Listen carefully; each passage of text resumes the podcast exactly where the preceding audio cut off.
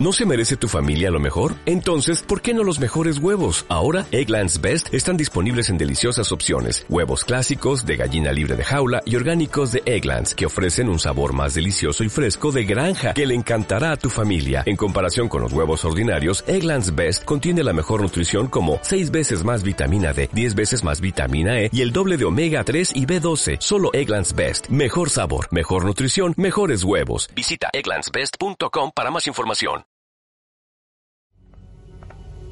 Cada decisión que tomamos es insignificante, porque en alguna parte en una tierra paralela ya elegimos la opción contraria. No somos nada, menos que nada. ¿Cómo puedes decir eso? Somos ricos, somos conquistadores. Aquí somos pobres, esclavos, y aquí nuestros padres nunca se conocieron y nunca nacimos. Aquí el mundo acabó en una guerra nuclear. Aquí ningún pez se atrevió a arrastrarse hacia la Tierra. Los humanos nunca evolucionaron y así, hasta el infinito. Entonces, aun si destruyes al mundo, hay un millón más. ¿Qué diferencia haría? En algún lugar en el multiverso hay un mundo al que llamo Tierra Primera. Cada tierra es una variación de esta, la original. Y una vez que la destruya, todas las realidades la seguirán.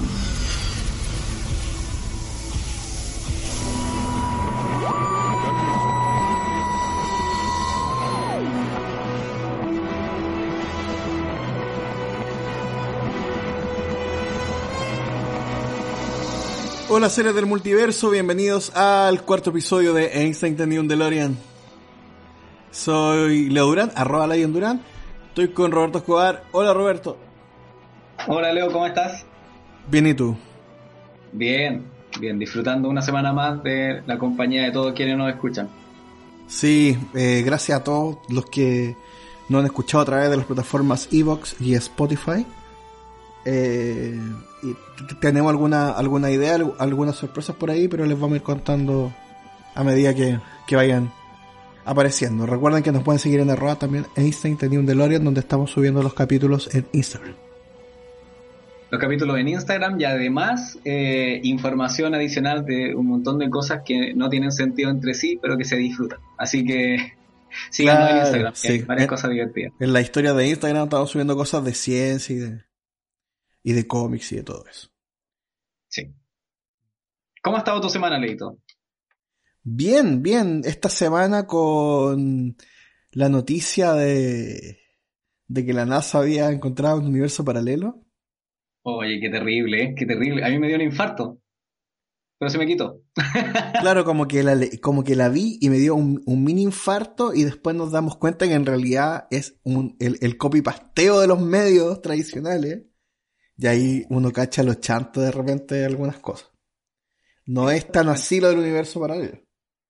Pero, pero eh, podemos rescatar de esa información. Bueno, para los que no saben, no tienen idea de qué estamos hablando, hay una noticia que es una noticia un poco antigua, pero que salió hace poco. El origen de la noticia es antiguo, que se publicitó hace poco, hace unos días atrás, de que la NASA había encontrado evidencias de un universo que era paralelo al de nosotros y que además era retrógrado. Es decir, no estoy hablando que sea retrasado el universo como tal, sino que gira en sentido contrario. Es decir, el tiempo para nosotros, desde nuestro punto de vista, el tiempo de ellos avanzaría para atrás porque gira en sentido contrario. Eso según las películas de Superman, porque Superman es el único que hace retroceder el tiempo cambiando el giro de la Tierra. Eh, y Flash también de repente. Eh, pero el punto es que no era tan así, era un error de medición. Y ese error de medición dio una conjetura equivocada, que por supuesto en términos científicos se descartó inmediatamente, pero la prensa le dio un eh, le dio la fama que no debió haber tenido. Pero dime, ¿qué mejor noticia que haber encontrado un universo paralelo? ¿Mejor ¿Qué mejor noticia o que- mejor noticia? No, sería muy buena noticia, de hecho. Bueno. Imagínate un, un, un universo paralelo donde haya una Tierra como la de nosotros.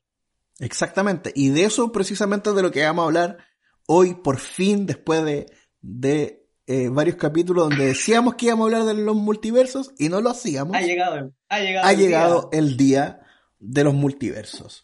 Aquí hay un Einstein tenía un DeLorean, a lo mejor en ese potencial universo paralelo Einstein no tenía DeLorean. Sí, puede ser, puede ser.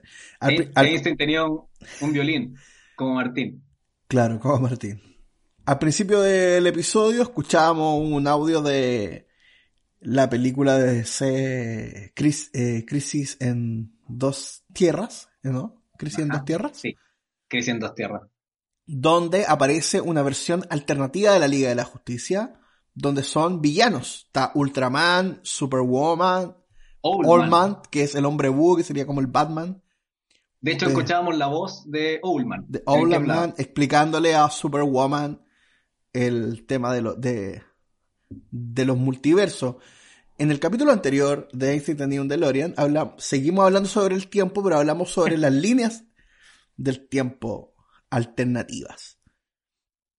Y nos planteamos algunas preguntas y que tienen que ver un poco con lo que dice este personaje en, en el audio que escuchamos al principio del, del capítulo. Que tiene que ver con que se generan, eh, según el, el multiverso de DC Comics, y según este personaje, se generan universos paralelos en la medida que vamos tomando decisiones alternativas y hay millones de posibilidades de universos paralelos en la medida que también habemos millones de nosotros y hacemos millones de eh, decisiones eh, día a día.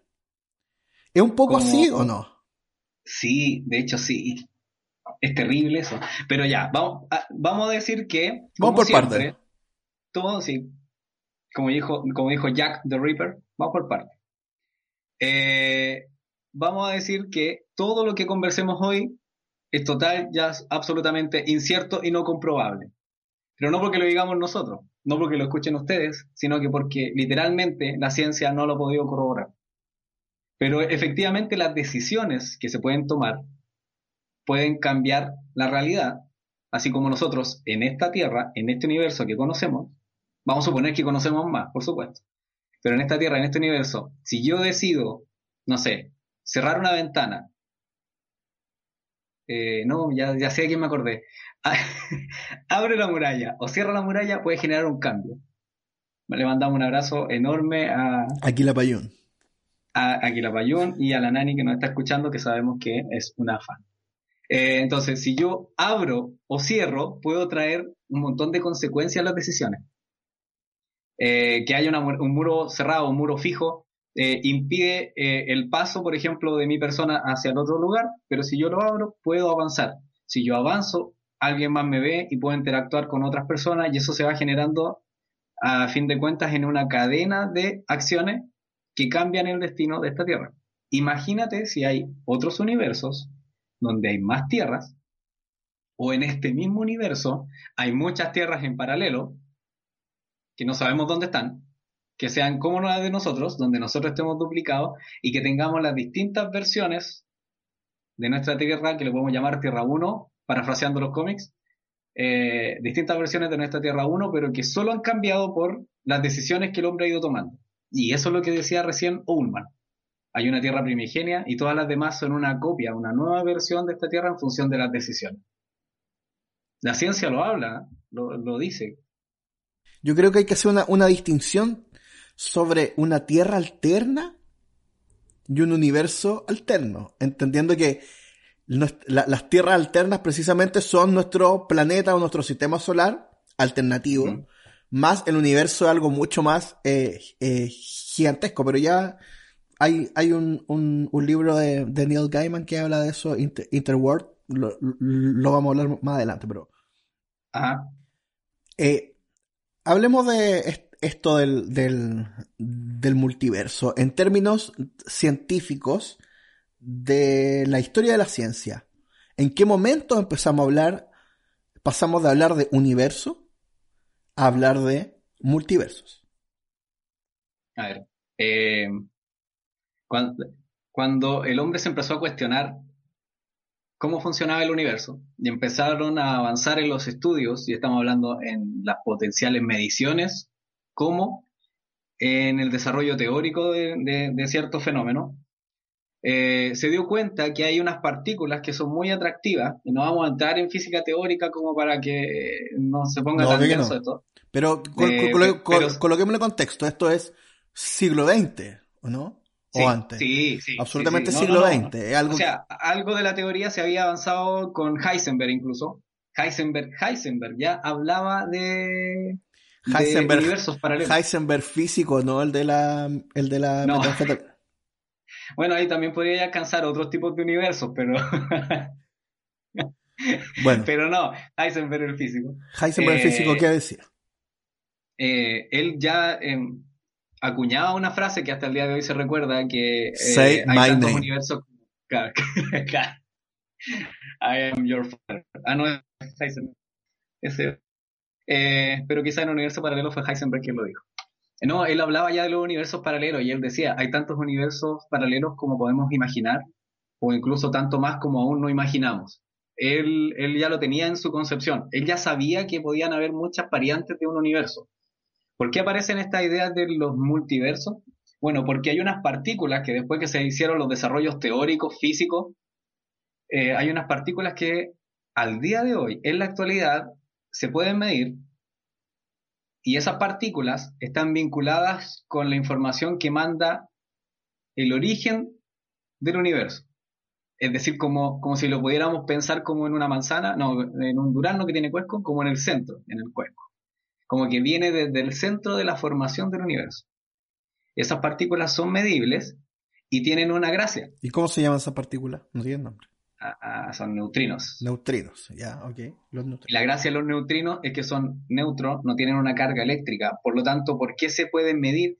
Porque, ¿Por qué es interesante medirlo? Porque ellos podrían viajar en el espacio sin interactuar con nada alrededor, eléctricamente hablando. Es decir, no los perturba ningún tipo de onda, ni las señales de los teléfonos, ni las señales del televisor, ni la- ningún tipo de antena, nada. Perfecto. Entonces, ellos, ellos llegan de forma limpia ¿Y la al luz? detector. Tampoco. La, recuerda que la luz es onda, Ah, ya, perfecto. No es partícula. eh, es onda y partícula, eh, depende del modelamiento, pero la luz se curva. De hecho, la luz se curva con, con un objeto de gran masa. Einstein lo probó. Sí, sí, obvio. Eh, Él- él- él la- lo, él lo- lo- lo que veíamos hace unos pocos meses cuando salió esta foto del agujero negro, esta fotografía, exacto. que se ve Sí. la luz curvada, finalmente lo que tú ves, esa luz curvada es la luz que está detrás de eso. Exacto. Y de hecho, incluso nosotros podemos verla, entre comillas. Hay pocos fenómenos que podemos ver directamente y asociarlos a, a la teoría. Verlos sin un, sin un equipo de medición. Y en los eclipses hay, pasa algo similar, un poquito de curvatura de la luz alrededor del Sol. ¿Mm? Sí. Eh, Oh. Entonces eh, la luz se curva en el neutrino porque el neutrino es una partícula de, de con, con- con masa. No, no, no, no, no es que la luz se curve en el neutrino. La luz se curvaría, si vi- viaja a través del universo, se curvaría cuando se topa con cualquier objeto de gran masa. No, no, sí, pero me, me- ah, ya, ok, perfecto. Dale. En cambio, el, neu- el neutrino pasa, Perfecto, perfecto. como el cóndor, pasa. El neutrino pasa, viaja, y además como no tiene carga eléctrica, no interactúa con nada, entonces él Y viaja tampoco, tranquilo. y tampoco lo afecta la gravedad, entonces. No, viaja tranquilo y viaja sin pena, como dicen por ahí. Y llega acá y se puede detectar, no directamente, pero se detecta, y justamente la detección de estos neutrinos está vinculada al origen del universo. Entonces, información propia del universo como tal, como una huella digital. ¿Por qué se habló de la detección del universo paralelo?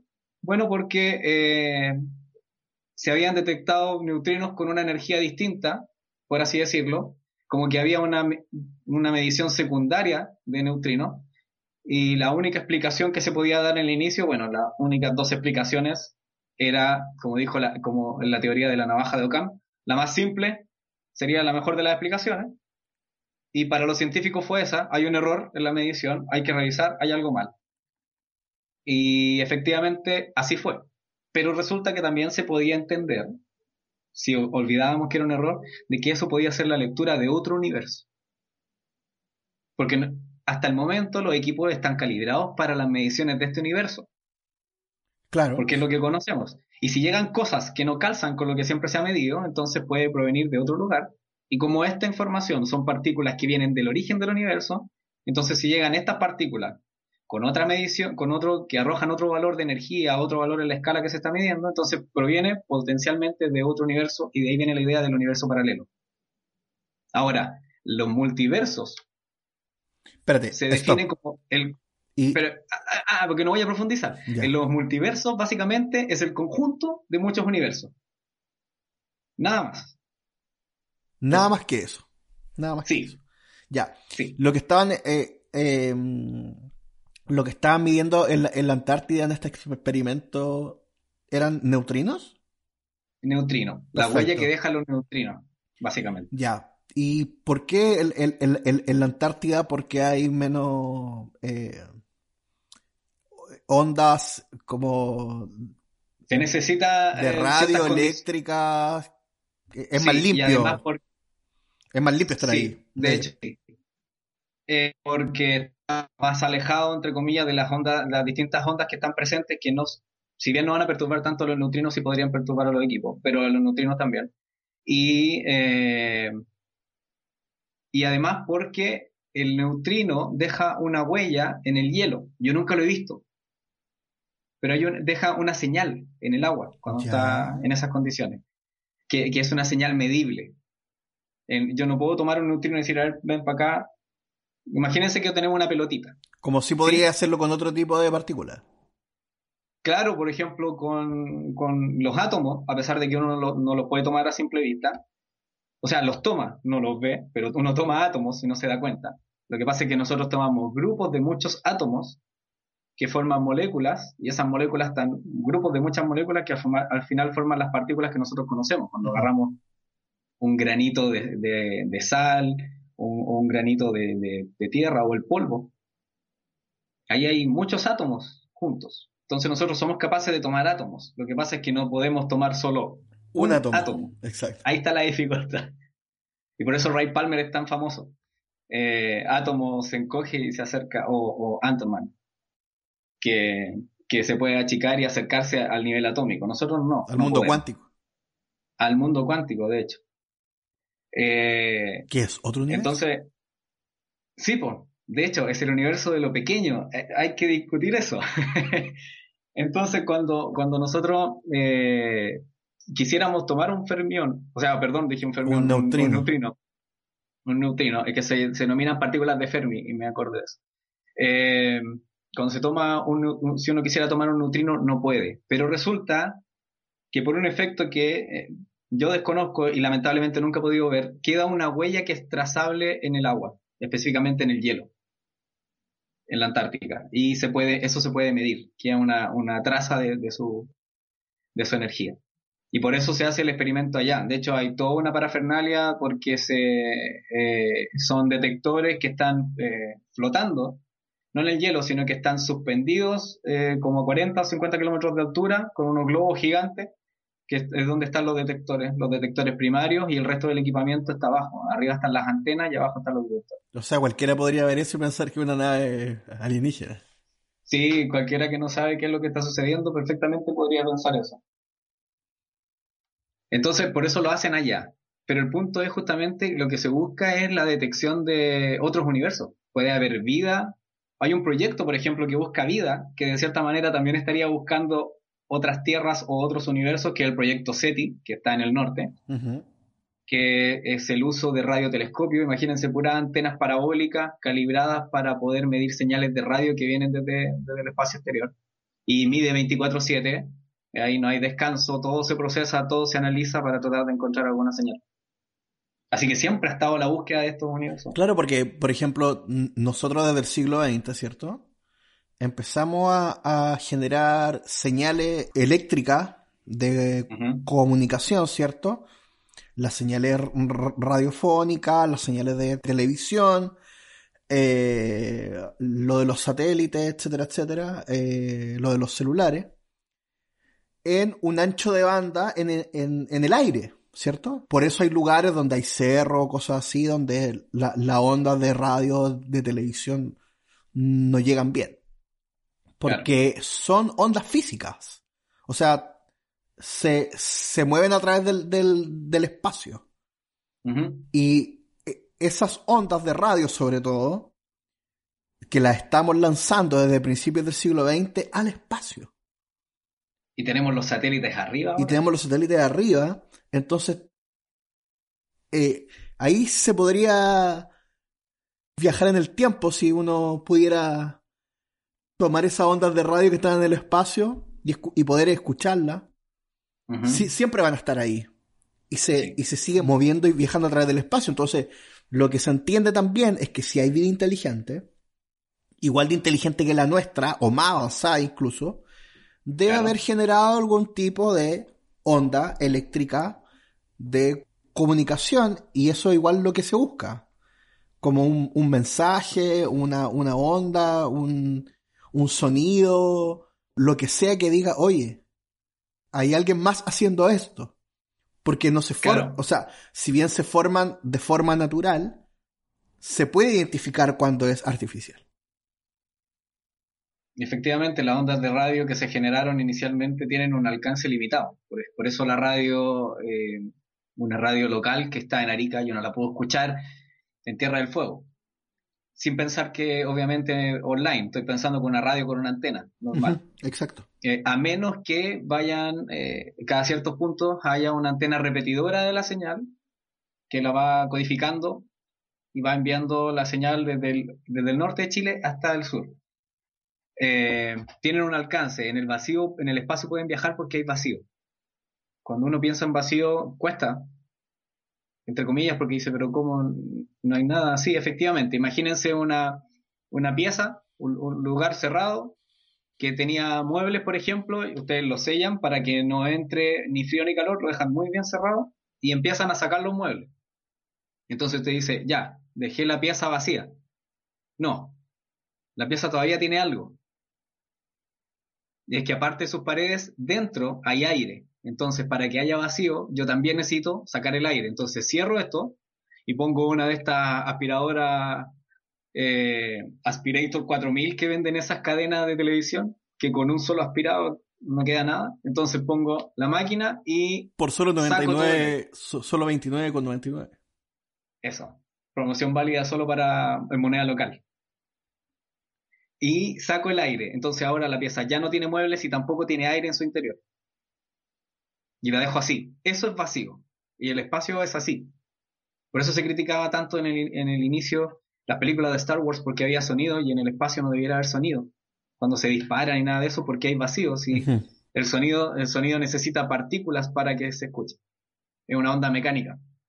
Eh, ¿Cómo lo corrobora? Eh, uno lo puede corroborar, por ejemplo, cuando escucha el eco, que uno siente que el sonido rebota en distintos materiales, pero además si uno habla y acerca y aleja la mano de la boca, también va a sentir una diferencia. O si ustedes golpean una mesa, así, con sus manos, no sé si se escucha ahí. Sí, se escucha. Eh, van a sentir, y qué bueno que se escuche. Ustedes golpean así y se va a escuchar de una forma, y si ustedes ponen su oreja en la mesa y vuelven a golpear así, van a sentir el sonido mucho más amplificado. Ahí uno se da cuenta que el sonido es una onda que necesita la materia para poder viajar. Es una onda mecánica. En cambio, las ondas de radio no y en el espacio, mucho mejor porque viajan en el vacío sin problema. Dependiendo de la energía que tienen, pueden tener más o menos alcance, pero no, tienen problema en el, vacío. Entonces la detección de los universos, volviendo a eso, eh, siempre ha sido importante. Se ha tratado de buscar otras vidas eh, con el fin de encontrar a ver si hay otras tierras, no solo por habitabilidad, sino para saber si hay vida inteligente y eso también daría la posibilidad de que si existen otros seres también existan otras tierras y también existan otros universos. Sí, no, es súper... Eh, ¿Cómo decirlo? Es súper... Difícil de imaginar. Difícil de, de, imaginar, de, entender. Eh, solo para hacer un paréntesis con respecto a lo que decís de Star Wars. Eh, pero por supuesto, en la criticada, en la criticada película de, de Last Jedi, que bueno, en algún momento yo creo que deberíamos hacer un capítulo solo de Star Wars con, algún invitado, porque hay, harto que hablar de Star Wars.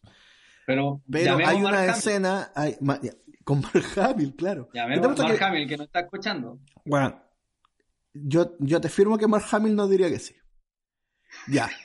eh, hay, hay, hay unas escenas que son unas batallas en el, en el espacio y que precisamente cuando explotan unas naves, cosa que tampoco sé cómo hacen porque necesitan oxígeno para hacer, para hacer fuego, pero cuando se, se, rompen en el espacio, eh, la película queda en silencio.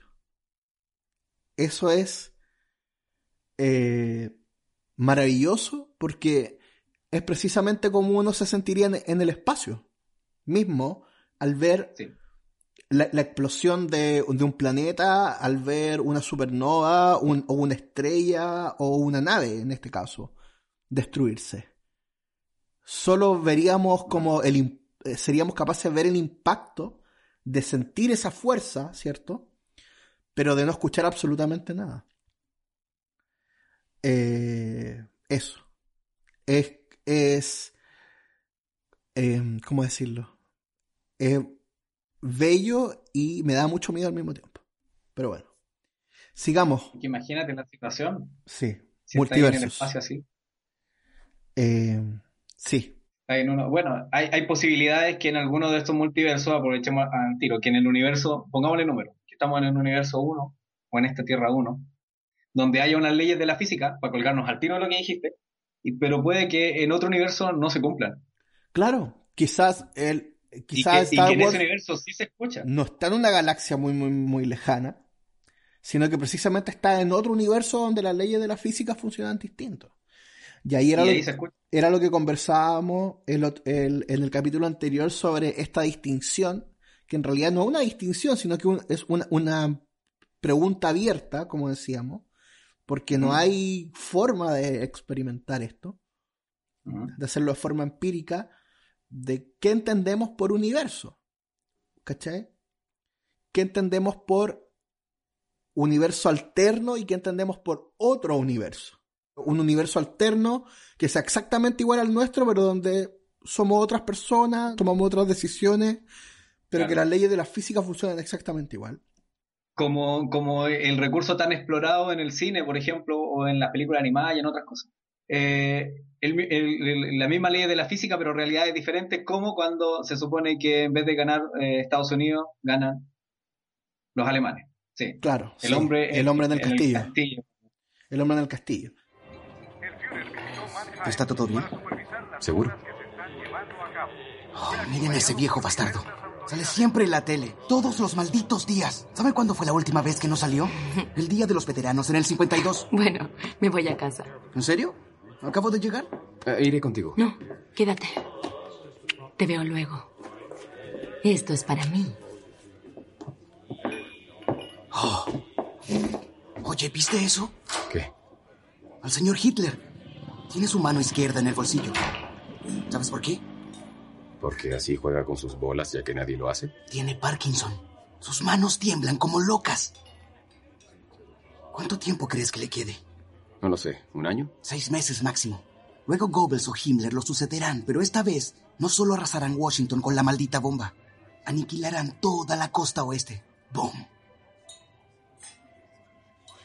Eso es un universo alternativo donde la ley y la física funcionan exactamente igual, pero donde ocurrió otra cosa, que en este caso ganaron los nazis la Segunda Guerra Mundial, versus un universo distinto donde las leyes de la física funcionan de otra manera. Por ejemplo, que los colores se vean de otra forma o que nos podamos desplazar a velocidades distintas con una masa corporal similar a la nuestra, cosa de que en este universo es, es imposible porque físicamente nos destruiríamos o tendríamos que hacerlo en, en, en, en una máquina, no podríamos hacerlo nosotros mismos. ¿cierto? O, que tengamos, no sé, porque hayamos alcanzado un nivel de desarrollo que tengamos telequinesis, necesitamos hablar. claro, perfecto. O sea, poder mental, así, nos comunicamos mentalmente. Claro. Ahora, eso no necesariamente es imposible en este universo. Uh, según el doctor Denzil, todo es posible. Eh, si, usted tiene buenos genes, ojito color, tiene buenos genes. Oye, que un poquitito de pasto era como el, era como el doctor muerte, doctor Denzel. Denzel igual tenía, yo creo que hay sus genes de Mengele por ahí. Sí, Mengele. Eh, todo el rato. Sí. Pero según este, este aclamado, famoso y connotado, según David Hagenher, todo es posible. sí. Y yo creo que él, él es el padre de la ciencia en un universo paralelo. Sí, sí, David Hagenher, el universo, el, el multiverso Hagenher. Sí, Sí, de Big en- Van Hagen. en su en su libro- en su libro The All is Possible de, de David Hagenher. Other World is Possible. Other world, other world is possible. Y Other World tam- is possible. También. También. Ya, volvamos. al final, todo es posible la evolución de Sí, la humanidad puede tener sí. cambios dependiendo del universo o la Tierra en la que está. Sí. Volvamos al, al, al multiverso de DC Comics. Conversábamos fuera de, de, de grabación de podcast. Que Para sin- micrófono. fuera de micrófono, ¿cierto? Que sin duda es el multiverso de DC Comics, uno de los multiversos de ficción más desarrollados. Más desarrollados, eh, con sus tierras alternativas eh, y distintos universos. El multiverso de DC Comics, ¿cierto? Sí. Para los que no conocen mucho, eh, DC Comics es una editorial gringa que se encarga básicamente de eh, publicar los cómics de la Liga de la Justicia, Batman, Superman, Mujer Maravilla, eh, etcétera, etcétera, etcétera, Aquaman, etcétera, etcétera, etcétera. Y que además tiene otras editoriales como Vértigo, ¿cierto? Donde se ha publicado Watchmen, Satman, eh, Grande Watchmen. V de Vendetta, etcétera. Tremenda Bueno, película. eh, Hell, Blazer, donde, donde aparece John, John Constantine y un montón de, de cómics más. Entonces, ¿qué es lo que propone DC Comics? DC Comics tiene una edad de oro que aproximadamente en los años 40, Segunda Guerra Mundial, donde ya existían estos, eh, eh, estos superhéroes de DC, que en esa época era Action Comics, luego es, se transforma en DC Comics, que significa Detective Comics. Eh, existe un Batman con un, con un Robin, que es más o menos de los que se basan las series luego de los 60 de Batman con Adam West. Mucho más colorinche, mucho más eh, de como de, de cultura pop, eh, onda, onda disco, psicodelia, cier- ¿cierto? Hay un Superman de esa época que se, se representa como este superhombre, ¿cierto? Es- Estadounidense. Eh, hay una Mujer Maravilla de la época. Y que que, no volaba Superman al inicio, ¿eh? No sí, volaba. sí, no volaba, es verdad. Eh, Saltaba lejos. y que representan una época de edad de oro del cómic, ¿cierto? Eh, y que sus, eh, ¿cómo decirlo? Sus identidades secretas se mantienen hasta el día de hoy. Diana en el caso de Mujer Maravilla, Bruce Wayne en el caso de Batman, Clark Kent en el caso de Superman. Superman. Diana de Temisira, que es Wonder Woman, ¿cierto? Y hay otros personajes como eh, Flash y Green Lantern, Linterna Verde, que tienen otro tipo de, de orígenes y otro tipo de poderes. Estos personajes se dejan de publicar. Y luego en la llamada Edad de Plata, que es más o menos la época de los 60, DC Comics decide reeditar a Linterna Verde y a Flash. ¿Qué es lo que ocurre con esto? Que el Flash de la Edad de Oro es Jake Garrick, ¿cierto? Y el Linterna Verde de la Edad de Oro es Alan Scott, que es un Linterna Verde mágico. Y en la Edad de Oro se reinventa el origen de Linterna Verde y de Flash con eh, Barry Allen, que es un, un CSI, que es Flash, y con Hal Jordan, es un CSI, pues. Qué buen comentario. Horacio, Kane, ahí quedaste. Sí. Mira lo que te perdiste, Horacio. Mira lo que te perdiste, sí. Y eh, Hal Jordan, que es el nuevo Linterna Verde, y que eh, a, los Linterna Verdes se les arma un universo, pero maravilloso, donde son como unos policías del espacio, y hay un Linterna Verde que está encargado de, de, de cada lugar de la galaxia, y, y- y- y finalmente son los Green Lantern Corps, la corporación de linternas verdes donde se juntan y hay un entrenamiento y todo lo todo. Entonces, ¿qué es lo que ocurre? Comienzan... Toda esa película mala que hizo Ryan, Ryan, Reynolds, ahí aparecen los, los Es horrible y que en Deadpool hace sus comentarios. Esa es la película, la, el tipo de traje verde con una lámpara verde. Sí, eso es. Mejor la animada. Los Caballeros Esmeralda es buena. Sí. Eso, bueno. Aquí quiero llegar con todo esto. Que finalmente lo que hace DC Comics es decir, dejamos a estos superhéroes de la Edad de Oro, los retomamos, a, volvemos a armar sus, sus historias desde cero. A, algunos incluso les cambiamos la identidad, el nombre, el origen, todo. Y nos quedamos con dos versiones de estos personajes, ¿cierto? Los eh, los de la edad de plata de los 60 y los de la edad de oro de los 40. DC, en un homenaje a sí mismo, hace un cómic de Flash que se llama el, Flash de dos mundos, que es el número 123. ¿Y qué hace Flash? Que es súper interesante y que aquí explota todo. Flash corre y empieza a vibrar de forma distinta entendiendo que nosotros, como habitantes de este universo y, lo, que, lo que ocupa este universo, tienen cierta vibración en el espacio, ¿no? Todo tiene una frecuencia de resonancia natural. Así como alguien puede cantar para romper una copa, sabe a qué frecuencia puede llegar. Entonces, en este universo todo tiene una determinada frecuencia. Como las notas musicales, ¿cierto? Y, todo eso. Entonces, lo que hace Flash es vibrar en una frecuencia distinta a la de este universo y salta al universo de la Edad de Oro, donde conoce a este Flash de la Edad de Oro que es Jay Garrick y que tiene otro, eh, usa, un casco, es más viejo también. Claro, tiene toda una vestimenta distinta. Una vestimenta distinta. Y a partir de este evento, que es un cómic súper buscado por, por los fanáticos también, comienza a existir Tierra 1, que sería la Tierra de la Edad de Plata, donde existe este Flash nuevo y este Batman nuevo y este Linterna Verde nuevo. Y la Tierra 2, que son todos los eh, superhéroes de la Edad de Oro de DC y que empiezan a integrarlo en esta nueva historia y se, y, se transforma en algo súper rico y súper interesante.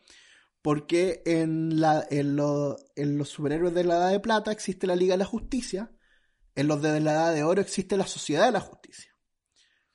Y hay alguna aventura entre ellos, hay algunos villanos que se, mueven entre la Tierra 1, que es esta Tierra nueva, y la Tierra 2, que es la Tierra antigua.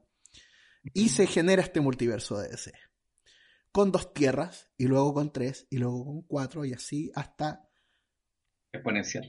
exponencialmente Luego eh, eh, empiezan a, sacar historias alternativas con algunos autores eh, más importantes y les queda la pata, la pata, la pata, la pata, y que termina más o menos el año 84 con un evento súper importante para el tema de los multiversos que es Crisis en Tierras Infinitas, donde hay un villano que es el antimonitor un villano de antimateria que quiere destruir todos estos multiversos.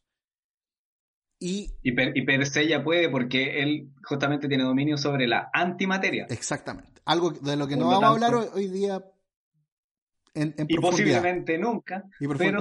profundamente nunca. Pero es interesante porque está súper eh, súper desarrollado el multiverso de DC.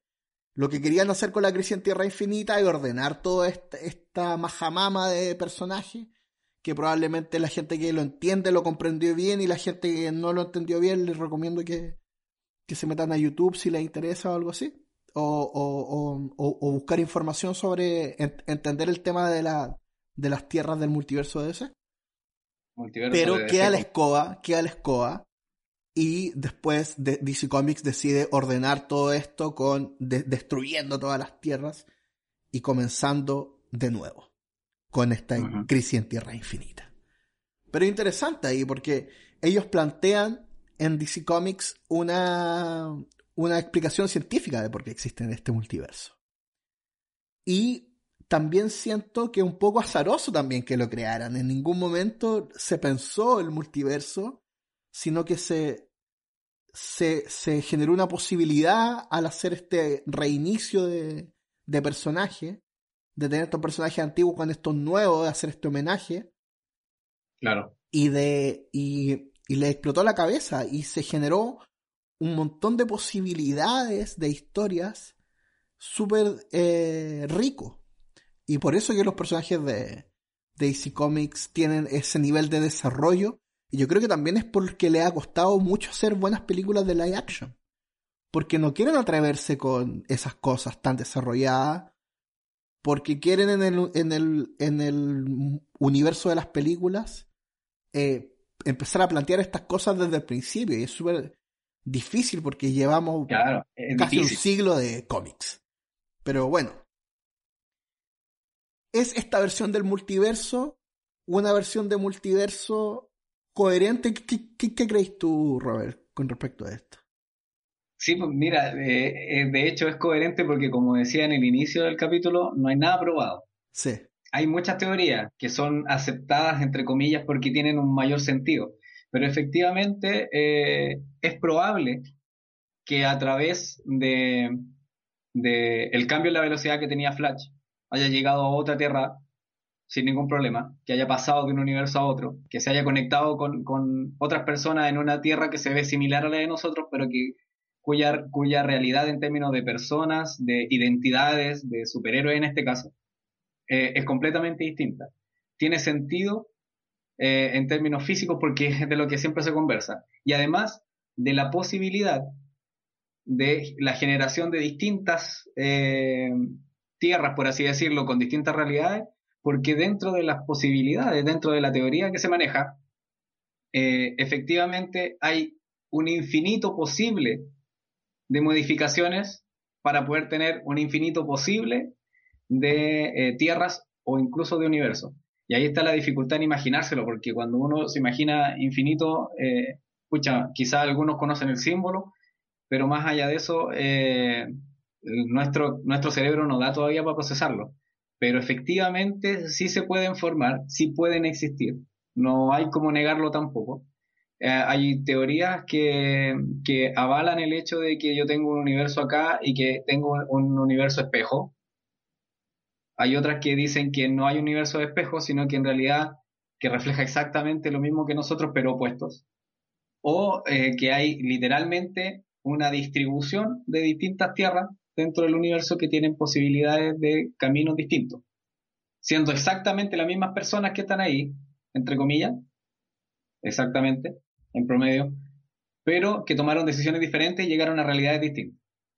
Eso, Y eso condiciona todo. sí, Y absolutamente. eso es lo que sucede con el caso, con el caso de Flash. Se parece mucho a esta película que se llama eh, Cloverfield Paradox, que es una película de Netflix, que lo que trata justamente es de cómo dos dimensiones dentro del universo se conectan en el mismo punto de espacio-tiempo. ¿Qué provoca eso? Que haya realidades alternativas entre una y otra dimensión. Eso es como, como que yo tomo una hoja a lo largo, marco dos puntos y doblo la hoja y hago que esos dos puntos se toquen. Cosa que eh, en términos del universo, imagínate cómo vaya a doblar el universo para que eso pase. Pero en la película, la paradoja busca exactamente eso. Tengo dos dimensiones que se logran conectar. En este caso, la comunicación entre las dos conexiones altera las realidades en ambos lados. Mm, perfecto. Acá lo que hace Flash es viajar de una a otra, no las conecta, Pero- literalmente, Pero, pero sí, pero sí hay un camino de ida y de vuelta. ya, pero por ejemplo, e- es, interesante eso, porque ir a otro universo es como cuando uno decía como voy a ir a otra dimensión, como la dimensión desconocida. Claro. Estamos hablando, por ejemplo, de que es que aquí se, se, se abre mucho la- las posibilidades. Lo primero es que si nuestro universo, en el lugar, espacio, temporal donde existimos en este momento, si efectivamente es infinito, hay infinitas posibilidades, ¿cierto? Entonces podría haber una posibilidad de que nuestro sistema solar se replique exactamente igual, infinita cantidad de veces en este mismo espacio. Sí, de hecho se, se, se habla de que hay distintos niveles de universo, no vamos a hablar de eso, pero el, el nivel más, más básico es que nosotros estamos en un rincón en una burbuja de espacio posible. Es decir, dentro de nuestra burbuja, que es nuestro origen, nuestro límite del universo que nosotros conocemos, dentro de ahí nosotros estamos eh, en la posibilidad de tener el universo acotado, y ese sería nuestro universo, y al lado de nosotros hay muchas otras burbujas de otros universos. Pero también dentro de nuestro universo, nosotros podríamos tener, por eso es difícil probarlo, dentro, de, nuestra misma burbuja. Estamos hablando de una burbuja, un universo. Sí.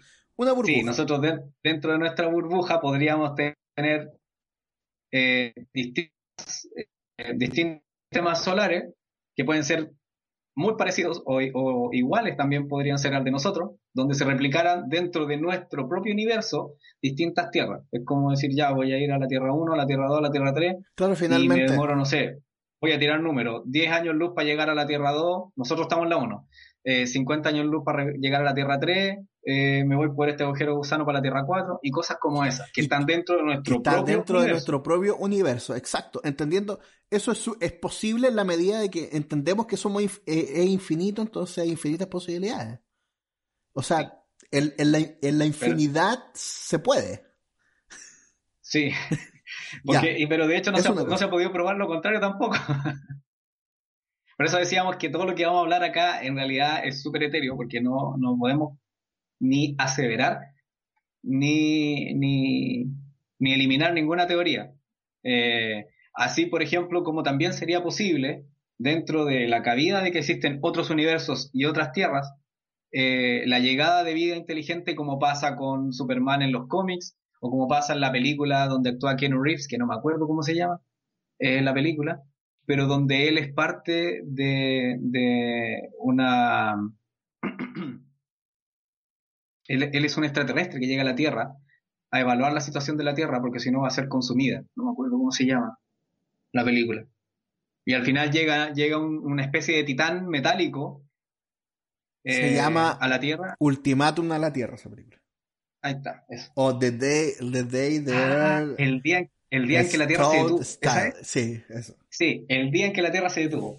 Claro, y ahí él viene de eso, gracias a Leix. Él viene de justamente de una raza alienígena a evaluar la Tierra, las condiciones y efectivamente eh, su, su, eliminación. Pero no, no la eliminación de, de hacer explotar la Tierra, sino que la raza humana. En realidad lo que se está eliminando es, la gente para que la naturaleza y, y el globo terráqueo viva de una manera distinta. Wow. Ahí está. Aquí, aquí conseguimos también como universo, porque están dentro de los, universos están eh, llevados a la escala. Nosotros podemos pensar que nuestro, el universo es todo lo que nosotros vemos hacia arriba, gigante, enorme, que no podemos cuantificar, pero para un microorganismo, todo lo que ve hacia arriba y nosotros mismos somos otro universo y para una hormiga es otro universo. Y a la escala atómica, como pasa con átomo, el, con, con átomo. Eh, o con el hombre hormiga eso, Ant-Man, el, hombre hormiga, que, disminuye su escala en la película y se mete entre los átomos, bueno, ese es todo un universo donde la materia funciona distinto a la escala de nosotros. Entonces, también depende de qué vamos a hablar del universo. Hay una, hay una película, un anime que se llama Arrietis y los diminutos, creo. Creo que se llama Arrietis y los diminutos, donde también se explora eh, cómo interactúan dos distintas visiones de la realidad, donde existen los diminutos, que son seres humanos, pero chiquititos, muy chiquititos. Eh, si lo pudiéramos llevar a la escala sería como el tamaño de una abeja, una cosa así, quizás, eh, en comparación a nosotros, y que ellos viven escondidos de nosotros porque el humano comúnmente los elimina, ya sea consciente o inconscientemente. Y su universo es total y absolutamente distinto. Lo que nosotros ocupamos para una cosa, no sé, una aguja para poder coser, ellos la ocupan como un arma, porque para ellos es como una espada o, un sable o alguna cosa así. Entonces es la visión de dos universos dentro de una misma sociedad. Ahí podemos llegar a otra concepción de universo que incluso puede ser aún más amplia porque depende de la percepción. Muy interesante eso. Sí, es que, me, uno se queda pensando. Uno se queda, pensando en estas cosas. Ya. Sí. Es Imagínate eh, Superman aliado de los, de los nazis, que esa es otra realidad de los, de los cómics. Sí, o el hijo rojo que, cae en una granja en, en la Unión Soviética en vez de caer en Kansas. Claro, esa que es la última película que, que salió, Superman Sí. Red Son. La, Sí. la película animada. Bueno, en, en- en El hombre del castillo, que es una novela de Phil K. Dick, y una serie de Amazon también, que está en su, última temporada, creo, eh, se plantea que este, este universo, esto es muy spoiler, pero no importa, que este Pero universo donde, donde ganan los nazis con los japoneses y se toman Estados Unidos, y Latinoamérica es como resistencia, es como otra cosa nada que ver. Eso es bacán. Aguante Latinoamérica. Eh, es una realidad eh, alternativa creada artificialmente, por ejemplo. ¿Cachai? Eh, y, y ahí el cerebro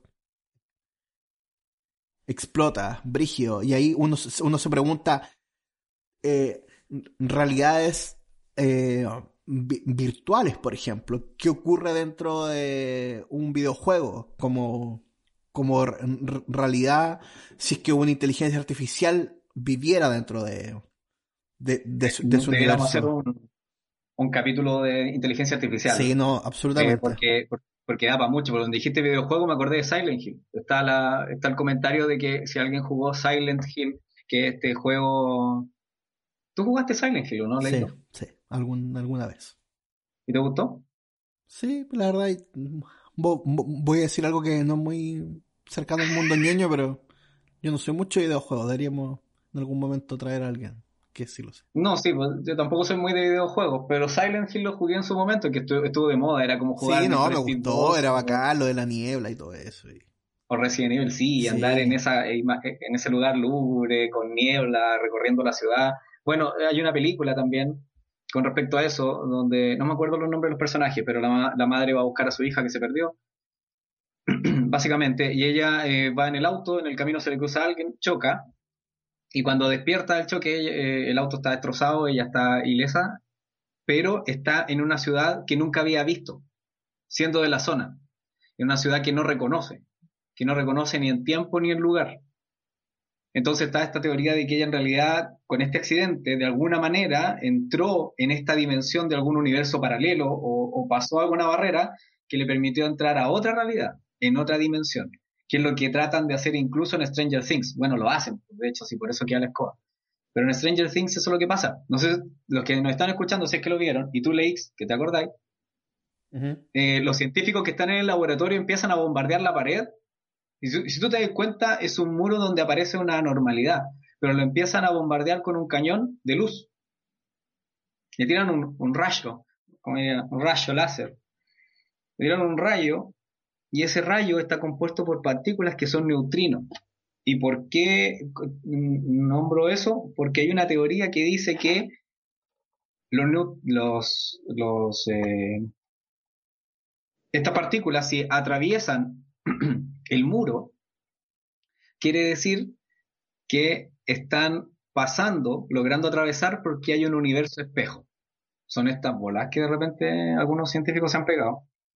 Eh, entonces, si las partículas atraviesan y por eso bombardean con un cañón eh, el muro, un cañón de, de un haz de luz, si estas partículas atraviesan, quiere decir que pasan a un universo espejo. ¿Y qué implica eso? Que hay un universo que está en contacto con nosotros, que puede ser el reflejo de nosotros, pero no exactamente la misma realidad.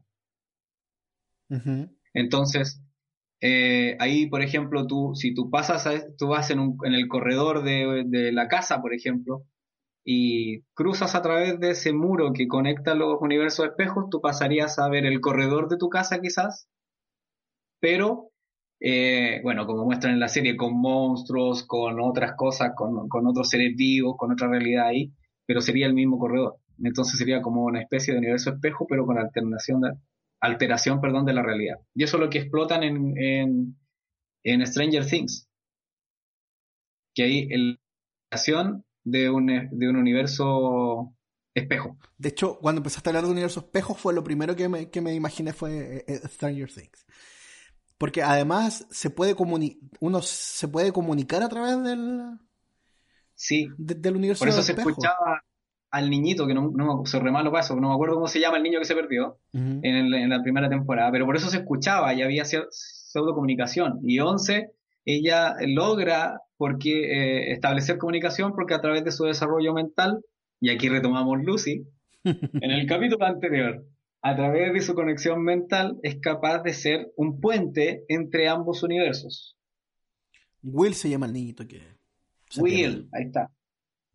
Will, no, no, Will Turner. Will Turner es el de los Piratas del Caribe. Will Pero ahí también Byers. hay otra. Ah, Byers. Ahí hay otra eh, realidad también. Se tocan en los Piratas del Caribe. Ojo. Ahora que me acordé de Will Turner. Recuerdan que van a buscar a Jack Sparrow a- al más allá. Pasan de, un, de una realidad universo dando vuelta el barco completo. Lo que hacen Claro, ahí es pasar sería- a otro universo. Pero es un, eh, igual sería como un, un- un universo espejo. Sí, sería un universo espejo. Mira, me acordé sin querer de Will Turner, Sí. pero, pero sí, No, y bueno. pasan volteando el barco, donde ellos creen que se van a ahogar y en Sí, realidad no en se realidad terminan no, ahogando. pasan a otro, a otro universo. A un universo Sí. espejo, claro. Que es como el, e- e- es interesante el universo espejo de e- Stranger Things, igual volviendo a eso.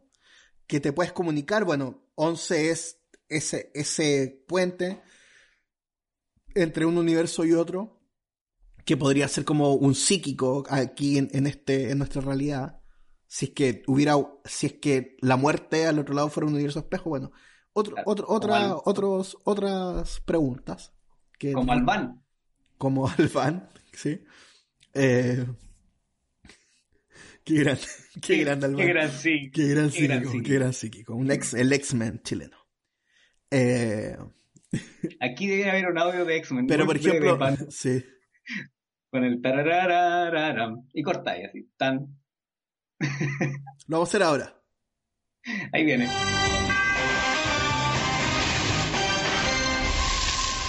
Ya, Ese listo. era el audio de X-Men por Alban. Sí, el X-Men por Alban.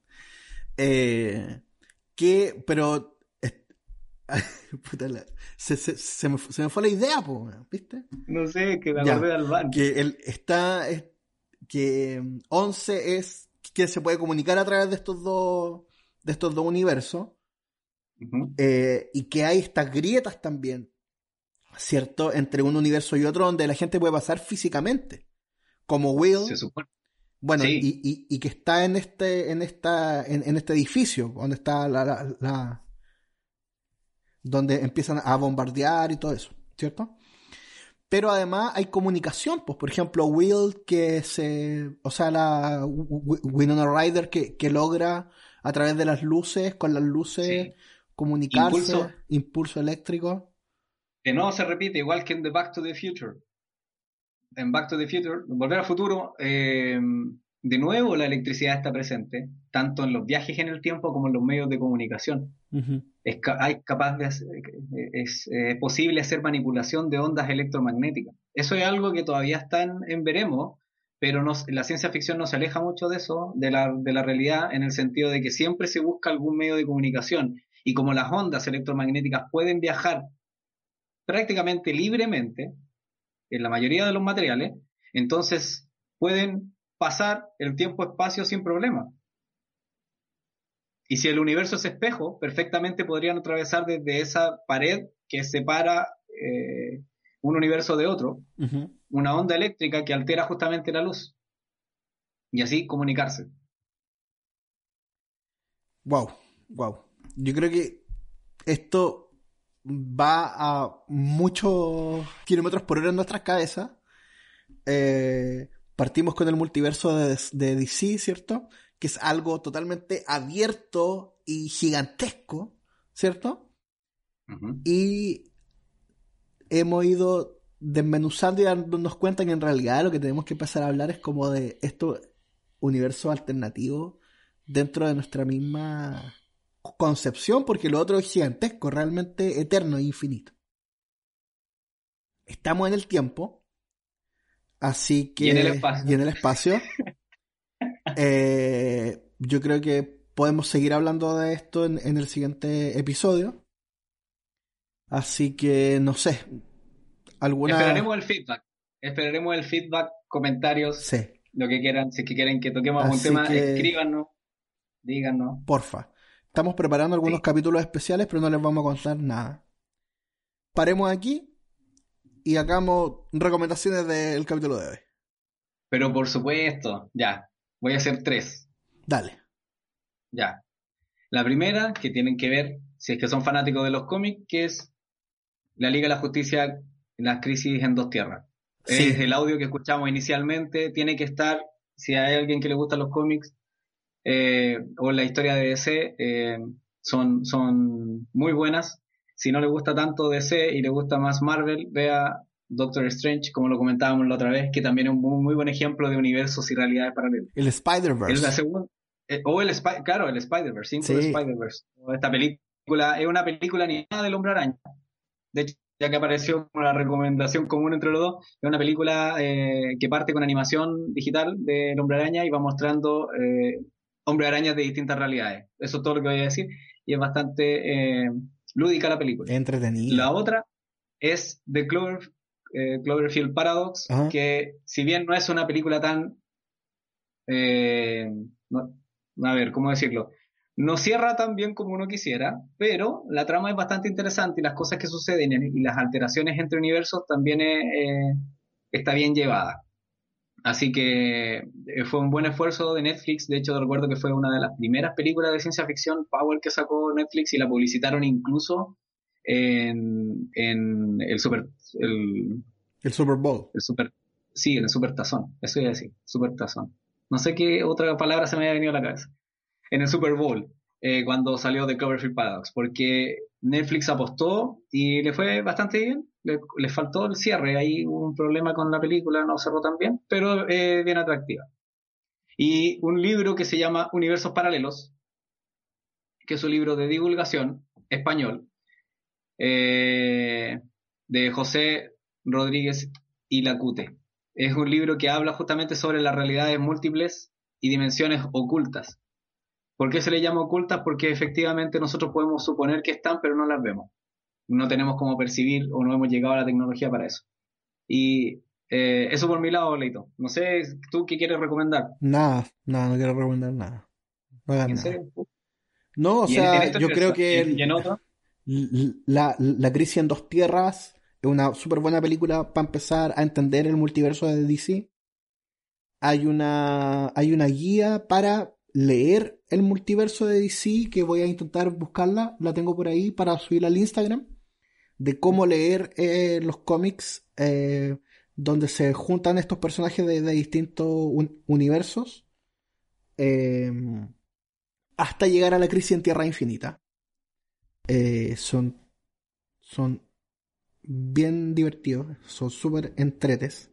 Y uno también va descubriendo un montón de personajes que no, ni- no, no están como en el radar de la gente más, más común y corriente que, que las películas o, lo- o, los- o las series animadas. Hay, hay, un, hay un montón de personajes de ese súper desconocidos que son bien interesantes. Eh, y bueno, eh, sobre tierras alternativas, eh, Interworld, que no alcanzamos a hablar de eso, de Neil Gaiman. Un- una, una novela juvenil sobre precisamente un viajero del el intermundo. Eh, ¿Y qué es el, el- intermundo? Yo creo que en el próximo capítulo vamos, vamos a hablar un poco de eso. Y también de Neil Gaiman, Marvel 1602, que es un universo alternativo donde todos los varios personajes de Marvel, Spider-Man, Iron Man, están en Inglaterra en 1602 con armadura y es bien, es bien eh, interesante como, como se- se, plantea eso. Eh, cómo se hace la puesta en escena. cómo se hace la puesta en escena, y- exacto. Y, y de, la y de la tecnología en esa época. y los trajes, y los trajes, y, y todo eso. Eso, eso, para, para no, no alargarnos más. Súper buenas recomendaciones. Se nos No. quedó en el tintero Neil Gaiman. Ya, eso. Recuerden seguirnos en Einstein tenía un DeLorean, arroba Einstein tenía un DeLorean en Instagram para estar al tanto de los episodios. Eh, vamos a subir varios episodios, yo creo, como medio juntos en esta semana, porque se vienen hartas grabaciones. Y nada, cuídense, lávense las manitos. Nos vemos, Sí, por la favor. prox- nos escuchamos en una próxima edición. Cuéntenle a sus amigos y suscríbanse en Spotify. Un abrazo grande a todos. Nos vamos con Chao. la de Back to the. Future.